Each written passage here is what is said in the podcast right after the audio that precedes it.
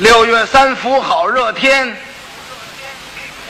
京东有个张家湾，老两口院里头正吃饭，来了个苍蝇衔。这个苍蝇叼走一个饭米粒儿，老头子一怒，追到四川。老婆家中等了仨月，书没捎来，信没传，请了个算卦的先生算一算。先生说，按卦中断，伤财惹气，赔盘缠。他这卦算的还真灵。其实啊，这个卦不单他算的灵，我也能算灵了。那分什么事啊？我要是算卦的，来一老太太算卦，先生，您给我算一卦啊？什么事啊您？我老头子走了仨多月了，音信皆无。您您说有什么危险没有啊？啊，他干什么去了？嗯，追苍蝇去了，追追苍蝇去了。什么事啊？嗯，苍蝇叼走一饭米粒儿，啊，那当然是伤财惹气赔盘缠。你追回来追不回来也得伤财惹气，这就是瞎掰。这算卦没有灵的，说也有时候灵，他蒙事啊。算卦的有一套办法，你往那儿一站，他一跟你说话，就让你信服他。怎么信服他呀？你呀，他那套办法，这个算卦的讲究要黄。什么叫要黄啊？就是你来算卦呀，先不给你算，先要你的话，说行话叫要黄啊。讲究这个说话呀，讲究拍黄炸黄。明明没算出你这么回事，他愣要炸你，对不对呢？哎，他也有办法。那个话说不对，他能把它收回来。不是说话收不回来，他能收回来，叫抽撤连环。天桥就有过去，啊，这儿这位往那儿一站，他就说了：“这位老兄当在家，这位当在外，这位应当做买卖。”这，哎呀，这位老兄，你的印堂发亮，财运昌旺，你今年五月节应该有一笔财到手。底下是仨字，对不对？可是这对不对，先不说，怎么不说呀？你说完了，人家告诉不对，那那那怎么办呢？对不对？他不说，他拉长声。您今年五月节应当有一笔财到手，对不对？不说，看着你。那位要真有一笔财到手，他能看得出来；那位没有，他也看得出来。那怎么看呢？他这办法叫定经则有，转经则无。这个人呢，你要说对了，他当然一愣神儿。定经则有，转经则无，因 那那没有那么回事了。他瞧出来了啊！哎，对不对？不说，他瞧着你，你今年应当五月节有一笔财到手。一看这位。眼珠一转，他知道不对了，赶紧的还有话啊！对了，你应当五月节有一笔财到手啊，不过让小人给你冲了，你还没到手，对不对？这不是废话吗？这不是？嗯，那当然对了，他没到手。这位老兄，你的气色可不好，八月节今年应当遭一场官司，底下也是对不对？还不说。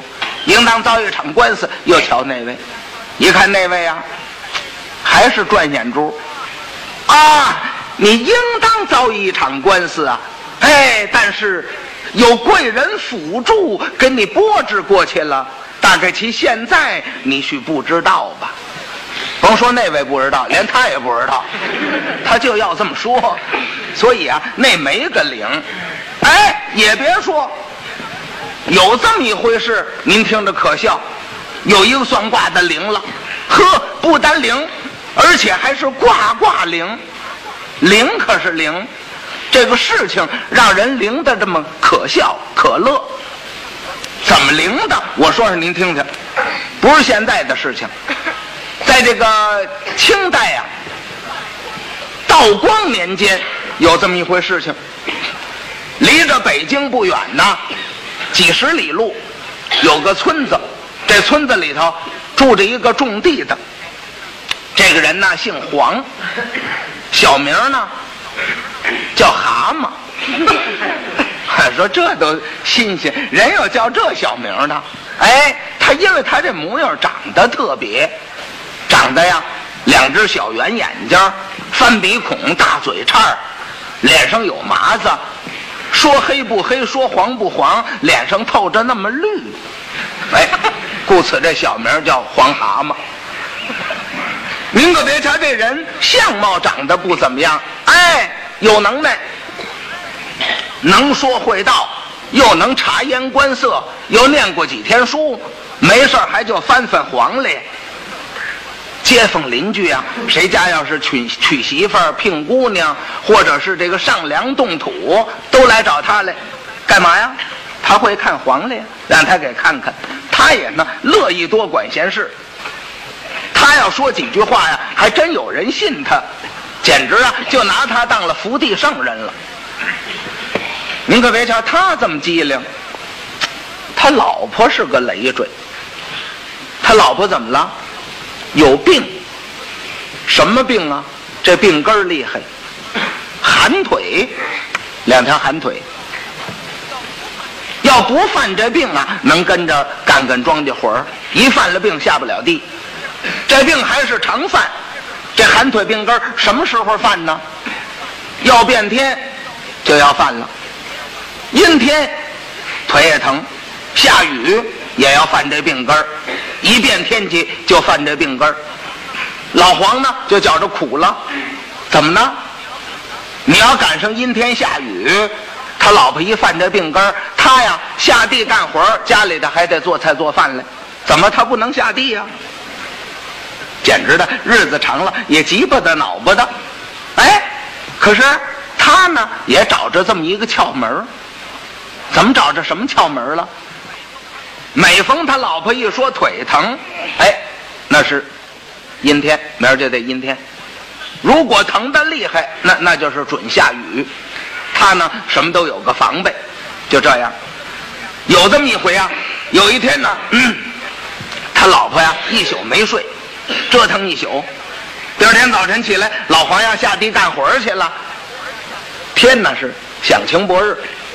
可是闷热热的邪性，下地干活，老黄啊就把这蓑衣披上了，披着蓑衣，扛着锄头往外就走。他老婆一瞧，老黄疯了，挺好的天，你披蓑衣干嘛呀？脱下来。老黄呢也不理他，还往外走。他老婆一瞧，耶，怎么回事你？让你脱下来。往前迈一步啊，那意思要拽他一下。刚这么一迈步，哎呦，腿疼了，哎呦哎呦哎呦哎呦，蹲那儿了。老黄回头乐了，我还披蓑衣干嘛呢？你腿疼了不是？你闹了一宿了，那不是今儿要下雨吗？我我不披蓑衣怎么办呢？他老婆一听他这话，他老婆也乐了。可是他们俩人乐了不说呀，老黄一出门啊，街上的人也都乐了。怎么呢？嘿，二哥，这黄蛤蟆干嘛去求雨呢？嘿，挺好的天你披蓑衣干嘛呀？脱下去。老黄理直气壮，嗯，不脱，一会儿用得上。什么呀？一一会儿有有什么用啊？嗯，有什么用？今儿的天有雨，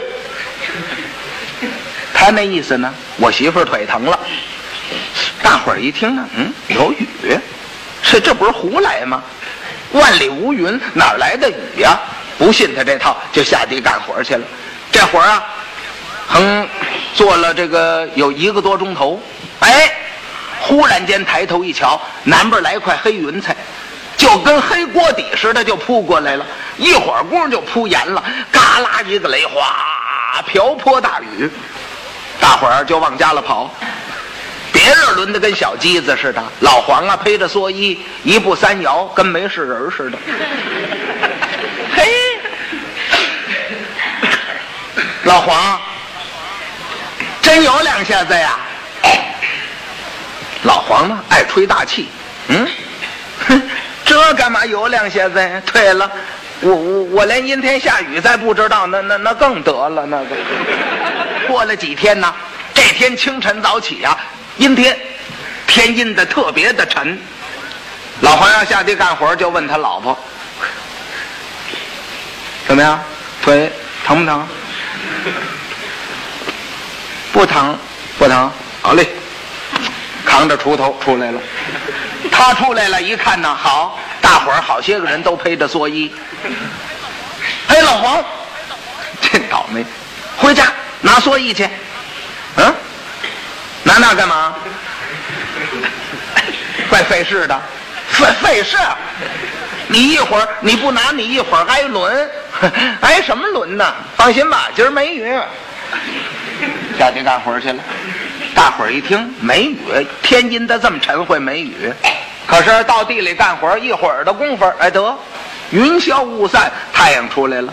老黄呢还说风凉话呢，哼，怎么样？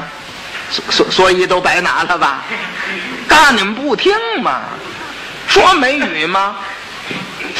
老黄，哎，奇怪。那天我们都挨轮了，你陪着蓑衣慢慢往家扭。嗯，今儿个我们拿蓑衣都白带了，怎么意思呢？你怎么知道有雨没雨呢？啊？他怎么好意思说我我媳妇儿这腿疼？我就明白了，不好意思说呀。大伙一问呢，他他啊，我呀办出来的。嚯！大伙儿一听马前神客能算出来有雨没雨，太灵了。打这儿好，大伙儿给他这么一嚷嚷，得了。先呢，什么有个娶媳妇聘姑娘上梁动土来找老黄，让他呢给看看黄历。后来呀，不急了，一听说他会诸葛亮马前神客，好，谁家丢点东西也来找他。那个张家儿媳妇丢了个耳环子。来找他来了，那什么，大叔，嗯嗯，我耳环子丢了，嗯，您这马前神客算的挺灵，您给我算算。他怎么好意思说，我不会，我就会算阴天下雨，还还得我媳妇跟着我，他不好意思说，您算算啊，嗯。假装疯魔的一掐手指头，耳环子丢了是不是？嗯，没丢。大叔，您说没丢，他他眼睁没了吗？没不了。告诉你，回家找去。锅台旁边水缸后头就找着了，去吧。张家儿媳妇走了，到家一找，锅台旁边，哎，真把耳环找着了。说他这卦怎么灵的呢？怎么灵的？老黄他有个琢磨劲儿，他心里想着，他是一个儿媳妇儿，这个儿媳妇儿呢，每天得这个打水、挑水，得做菜做饭。挑水、做菜、做饭呢，除了锅台旁边，就是围着水缸转。哎，结果呢，他就说这俩地方，嗯，到锅台旁边真给找着了。呵，打这儿这一来呀，更嚷嚷动了。这一嚷嚷动了，那个有一天呢，李二嫂上这儿来了。李二哥呀，走了仨多月，音信皆无，没来信。二嫂来了，那什么，黄大哥，您看我们那口子。他走了仨多月了，也没来信，我怪不放心的。您说他他得多咱回来呀？啊 啊，算卦呀？啊，嗯，好，装着掐手指头，他先不给算，跟这个二嫂说话。嘿，弟妹，你也真是的，你看你。有什么事儿你打发别人找我还不行吗？干嘛必得自己来呀？你看这这个挺重的身子，你你怎么还还还出门啊？啊，不要紧的，我刚九个月。哦，嗯，算出来了，你男人呢？这月不回来，也不来信了，下月准回来，去吧。嚯，下月还准回来，结果怎么样？到下月还真回来了，也真没来信，又灵了。说这回他怎么灵的呢？怎么灵的？他老黄他有个琢磨劲儿啊。他一听怎么着，怀胎九个月了。哎，他想这个道理，这个女人怀孕呐，她男人心里有根，他知道，仨月不来信，那就是不来信，净等着到时候回来伺候月子人来呢。哎，结果到下月真回来了，打这儿可了不得了，就给他嚷嚷动了，不但嚷嚷动了，能掐会算，并且还给他起个名叫黄半仙。嚯，嚷嚷动了。这黄半仙这仨字啊，一传十，十传百，百传千，千传万，村传镇，镇传县，传来传去，传到北京来了。到了北京啊，嘿，该着这个老黄发财。怎么该着他发财呀？北京皇宫内院呐，丢了东西了。丢什么？道光皇上丢了一颗夜明珠。能比文莹一大颗夜明珠，这夜明珠这么一丢啊，道光皇上可急了，马上就把九门提督宣上殿来，大大的申斥一顿。九门提督是管治安的，盗匪啊，有什么问题都得找他。把九门提督申斥一顿，限三天限，找回夜明珠还的罢了，找不回来夜明珠是降级罚俸。三天。五天也找不回来，怎么回事情啊？偷夜明珠这主不好逮呀，谁呀？宫里头的太监大总管崔英，监守自盗。你说这玩意儿哪儿找去？九门提督在宫外找，哪儿找去？当然是找不着了。三天找不着，上金殿，怎么着？降级罚俸。再等五天找不着，上金殿降级罚俸。简短截说，一个半月没找着，坏了，一个半月没找着。您算那那那九门提督降级降的，都跑到御马圈遛马去了，没没主意。完了，这天道光皇上恼了，在金殿大发雷霆，说朕当养兵千日，用兵一时啊。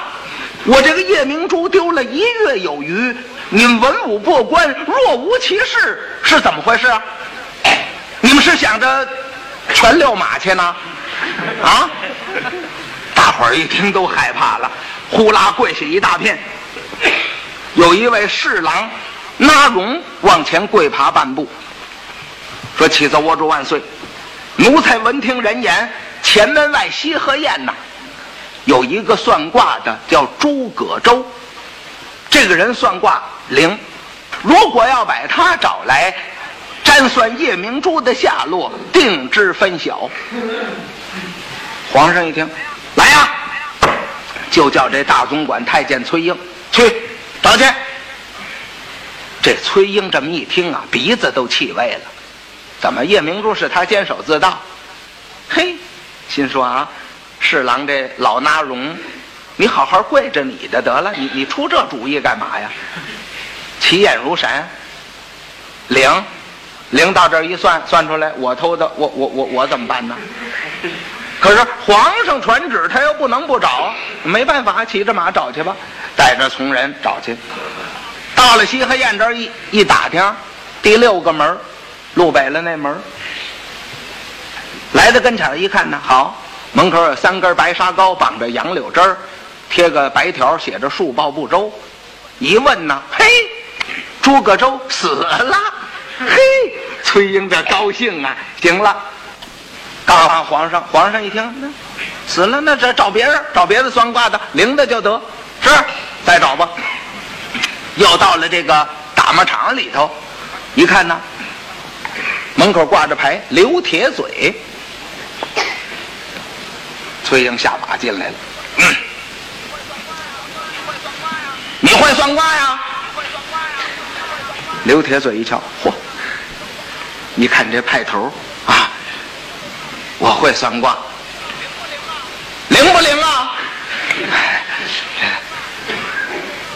您看我这个名字这不是贴着呢吗？刘铁嘴，因为我是这个铁嘴钢牙，我的卦是卦卦灵。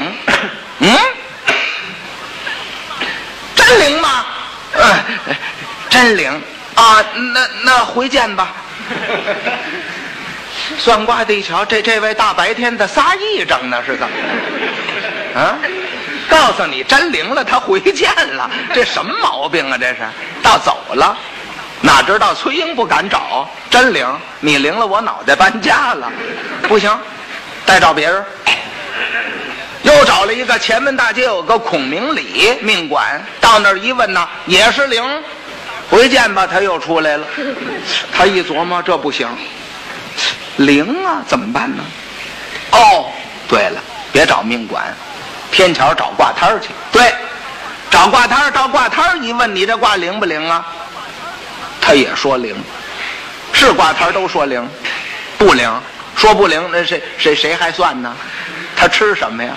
问了几个挂摊都说灵，找啊，呵，可北京城找了三天，北京城挂摊都找遍了，连连一个不灵的都没找着，这怎么办呢？第四天头上，心里一烦，带着从人。城里头找遍了，城外头找去。对，骑着马，信马由缰的出城了。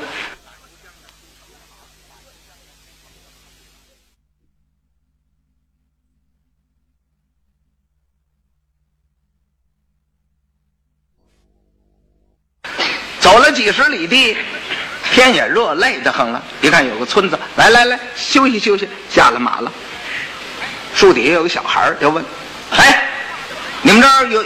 有有算卦的没有？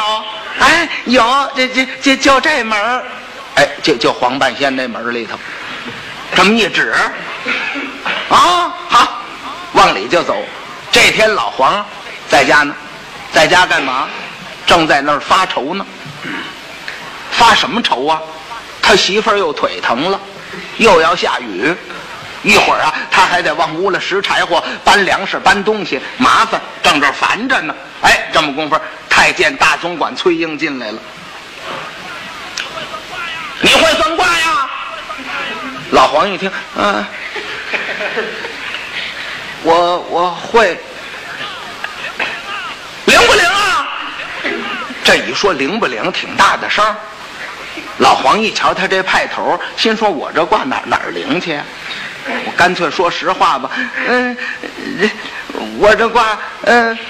不灵，嗯，嘿，找了半天，感情在这儿呢。咔咔咔咔，哎呀，不灵，真不灵吗？嗯，真真不灵。行了行了行了，赶紧的跟我走。跟您上哪儿啊？进北京，皇上夜明珠丢了，你给算卦去。老黄一听，怎么那哪行啊？赶紧说，呃，这这位老爷，您您没听明白，我算的卦呀，它不灵。废废话，灵灵灵了还不找你呢？走走走走走走。不是不灵，不灵也没关系。咱家告诉你，即便不灵，有咱家在旁边给你多说两句好话，给俩钱轰出来了，有什么关系啊？如果你要不去的话，现在就是抗旨不遵，午门外开刀问斩。哎，别去！嗯，一想这玩意儿不去，当时就死啊！要去了，他不灵，还需给俩钱轰出来。嗯，您我我去行吗？别别别废话，不行不行，就是抗旨不遵。快快走快走，死乞白赖让快走。嗯，哎哎，我快走快走。嗯，这个，嗯嗯，你好好在家里头看家吧。哟，你瞧，这这这真是倒了霉了吗？这不是啊？我我这腿还疼，你你看，你现在就走，哎，那那也没法子，不走抗旨不遵呢。你现在腿还疼啊？对了，我拿着蓑衣。崔英一瞧。挺好听，你拿那干嘛呀？嗯，不是，您甭管了，用得上。今今今儿有雨，他是想他媳妇儿腿疼呢，这么着，今儿有雨。崔英呢也没住这个意啊，走走走吧，把他带到北京，就把他安排到馆驿里头。到馆驿里头，老黄啊，吃也吃不下去，睡也睡不着，心里烦呐。这玩意儿怎么算呢？到半夜里头，好，哗，瓢泼大雨下起来了。老黄一想，倒霉，雨是下了，甭问了。我老婆在家正那儿腿疼呢。哎，这玩意儿我让大官还给抓来了。嗯，就这位老爷真要命。我说不灵啊，非让我来不可。他说了，给俩钱轰出去，哪儿那么便宜是啊？给皇上算卦，我我我我怎么算呢？嗯，丢夜明珠，我我给找夜明珠，我哪儿找去？嗯，你你你要算个阴天下雨，我还能给算算。嗯，那也不好算，那还得把我媳妇接来。这玩意儿找夜明珠，我我我我怎么给算呢？我我我我明儿我给皇上算，我我让他哪儿找去？锅锅台旁边水缸后头，那皇宫里有水缸吗？这这玩意儿要命了，这不是？嗯，心里头烦呐，可就恨了。恨谁呀？恨这个偷珠子这贼。他心里恨呢，坐那儿着急呢，嘴里头呢就叨念出来了。这贼也不对呀，嗯，你偷谁偷不了啊？你怎么单偷皇上呢？啊？如果要知道是你偷的，你活得了吗？嗯？哎，这位老爷也不对呀。我说我的卦不灵，我不来就完了，你还死乞白咧的还催我来，催催，我来了。你活得了吗？他那意思，你把我催来了，我来了，我来了，我要算的不灵，你活得了吗？我要算的不灵，你也活不了。他心里是这意思，指着外头，我要不来，你你活得了吗？得，这句话，隔墙有耳，有人听见了。谁呀？大总管崔英，他干嘛来了？嘿。他把这个老黄安排到馆驿呀，他回府了，摆上饭来，吃饭喝酒，心里高兴。嘿，行了，明儿个给皇上一算卦，算不出来，把他杀了，没我的事儿。嘿，这珠子我呀这辈子也犯不了案了。哼行，看那样，那那模样就就不像有能耐的样，有能耐能那模样吗？高兴，嘿，正着高着兴呢，哗，外头下起雨来了。这一下雨，他心里一激灵，嗯，不对呀，他算的卦不灵，不灵，他配蓑衣干嘛呀？他这么干，今儿有雨呀？嗯，哎呀，别是真人不露相，露相不真人吧？啊？说不灵，明儿到金龙宝殿灵了，珠子就是他，得我完了。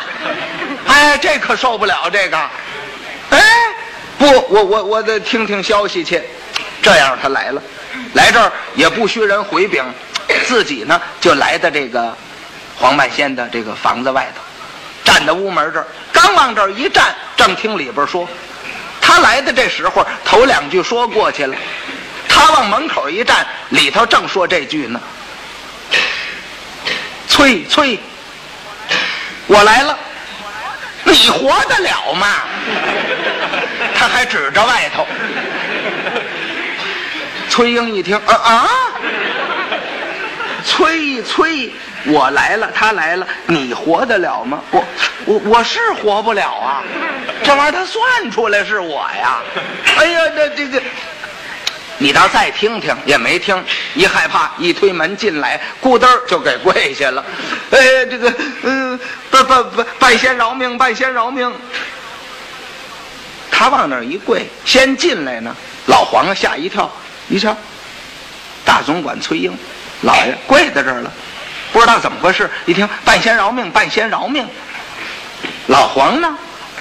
他呢，能够察言观色，一看这吓得直哆嗦，也不知道怎么回事，他能够沉住气。哎，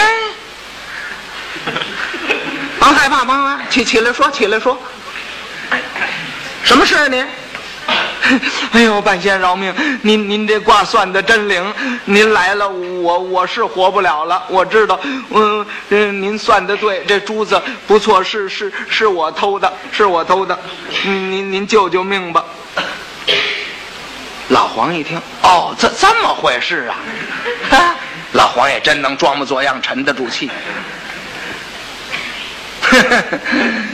哎呀，是你偷的，哼！早就算出是你偷的了，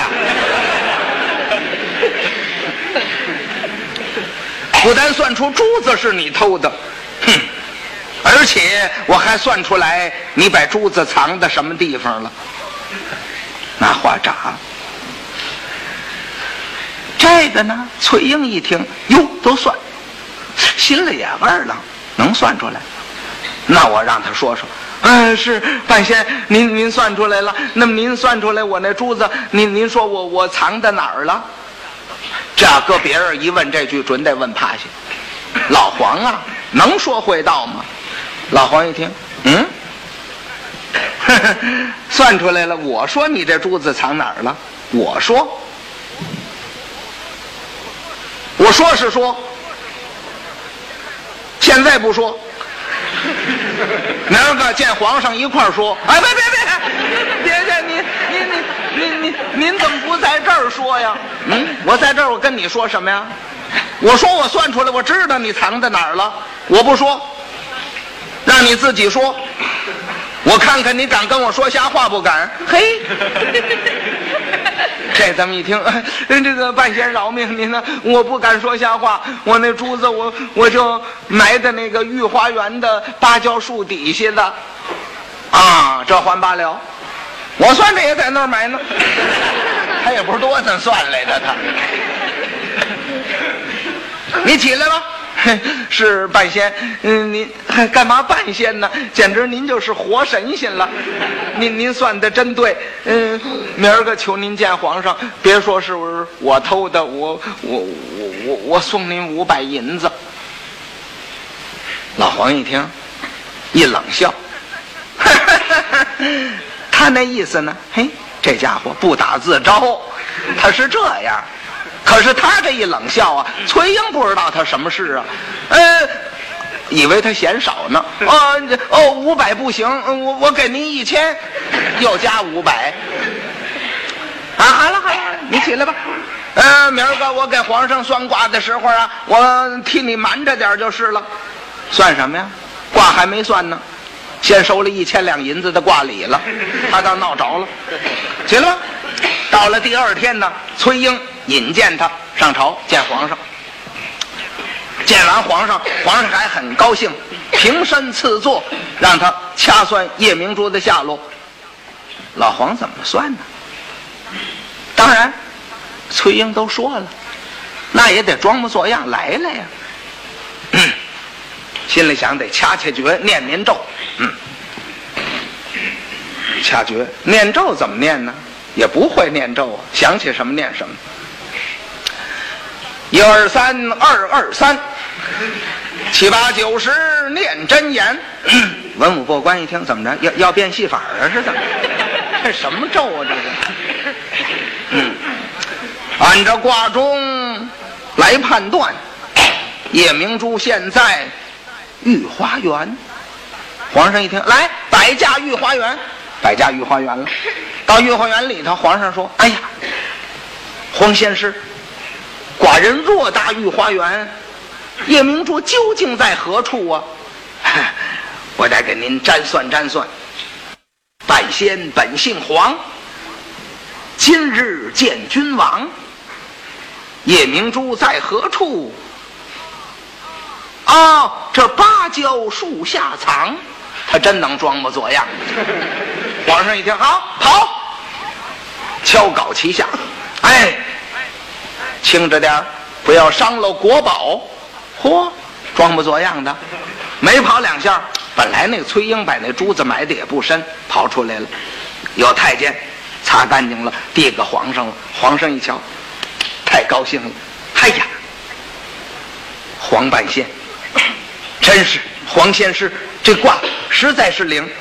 哎，黄仙师，你算一算，寡人的夜明珠究竟被何人所盗，何人所埋？谁偷的？谁埋在这儿？老黄啊，没防备问这句啊，抽冷子一问，一扬头，瞧了崔英一眼。崔英啊，心差点打嗓子眼蹦出来，不知道他要说什么呀？哎，往下一听还好，呃，呃。万岁！夜明珠乃是无价之宝，乃是奇珍异宝，日久年深，受了日精月华。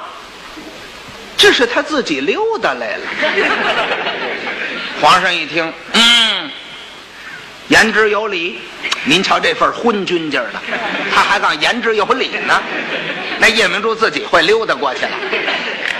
回到金龙宝殿，黄仙师算的真灵，来呀，赏个黄仙师两条萨其马，那么一大颗宝珠找着就给两块萨其马，你就知道他这小气不小气了。能让他走，我再试验试验他。如果他每一卦都算得这么灵，那就封他在朝为官。封他在朝为官，与我有好处啊。谁再做了什么事也瞒不了我了。他就给我算出来了，哎，这样不让他走。可是老黄啊，心里可烦了。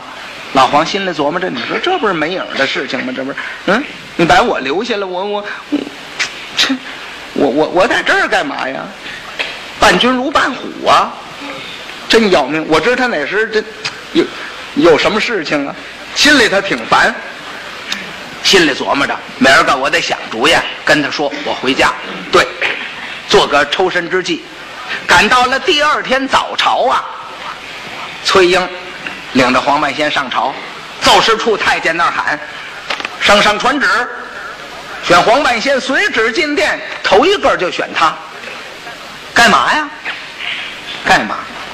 他皇上这夜明珠找着了，高兴，一宿都没睡觉，挺老早的，打后宫就来坐殿。”往前走，走到御花园这哈哎，正走到一棵枣树底下。这棵枣树啊，是在明代时候三宝太监下西洋移植过来的，打西洋移植来的。这种枣叫朱枣，地溜圆，那么大个儿，通红，可是熟了红。他这现在呢，现在还生着呢，湛青碧绿，这么一个。枣子，皇上呢瞧着好看，顺手就给摘下来了。摘下来一琢磨，哎，有嘞！我让黄半仙算算我这手里是什么。如果带算对了，他这卦真灵，那就是灵。我封他在朝为官。对，这样呢，选黄半仙随旨进殿。黄半仙往这一跪，平身赐座。刚一让他平身，这回没赐座，平身。黄半仙站起来了，皇上一攥这拳头一举，黄仙师，你的卦算的灵，来来来，你算朕手中何物？老黄，哎呀，这这怎么算呢？这个，当然他害怕呀，心里害怕，脸上呢，赶紧的装模作样的不带相，心里这想主意。他又琢磨呢，琢磨什么呀？心里想，他手里到底是什么？哦，这拳头就算这么大，嘿，明白了，一定他那心爱的夜明珠，对不对？这珠子找着了，怕再丢了，珠不离手，手不离珠。早晨起来就就就把这拿出来了，那甭问，夜明珠对。可是他要说夜明珠，当时就杀了，欺君之罪算不对了。嘿，他这说的好了，万岁！他要说这么句话。大清早，您就拿您这心爱的夜明珠来玩赏啊？他是这么句话，这么句话，他刚说了半句。万岁！大清早您就皇上说，哎，那对对，是是大清早。嘿，他这么灵的他。皇上一张手，老黄一瞧，吓得小辫都立起来了。好家伙，老爷子，得亏我说大清早啊！我我我要说大早晨还麻烦了，这玩意儿。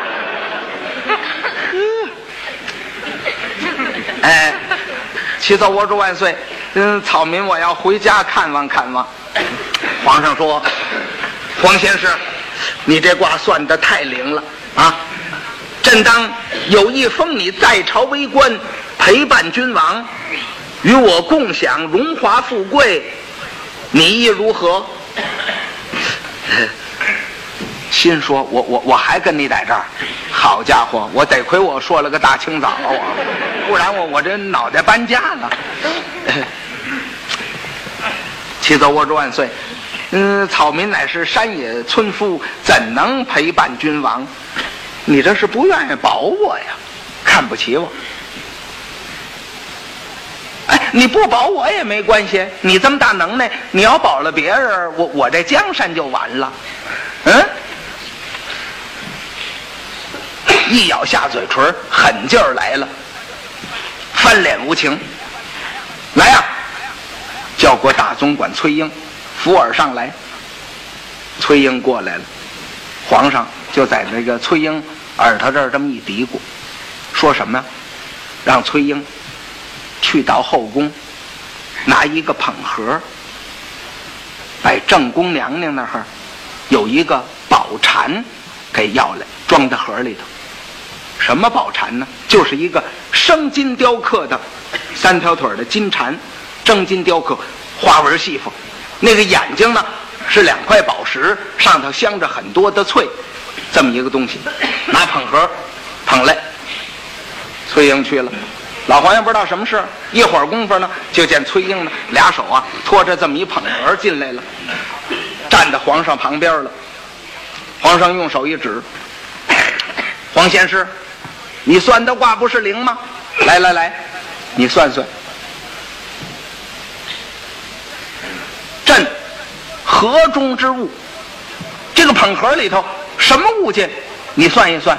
如果你算灵喽，算对喽。”封你在朝为官，如果你算不对，欺君之罪，午门外开刀问斩，算吧。我心说这这这怎么算呢？我我那回那大清早蒙着了，那回这我怎么算呢？算不对就开刀问斩，实在没法算呢。憋了半天，瞧了这盒一眼，一跺脚，一咬牙，叫着自己的小名。黄蛤蟆，你就死在这河里头了。皇上一听，他他他又算对了。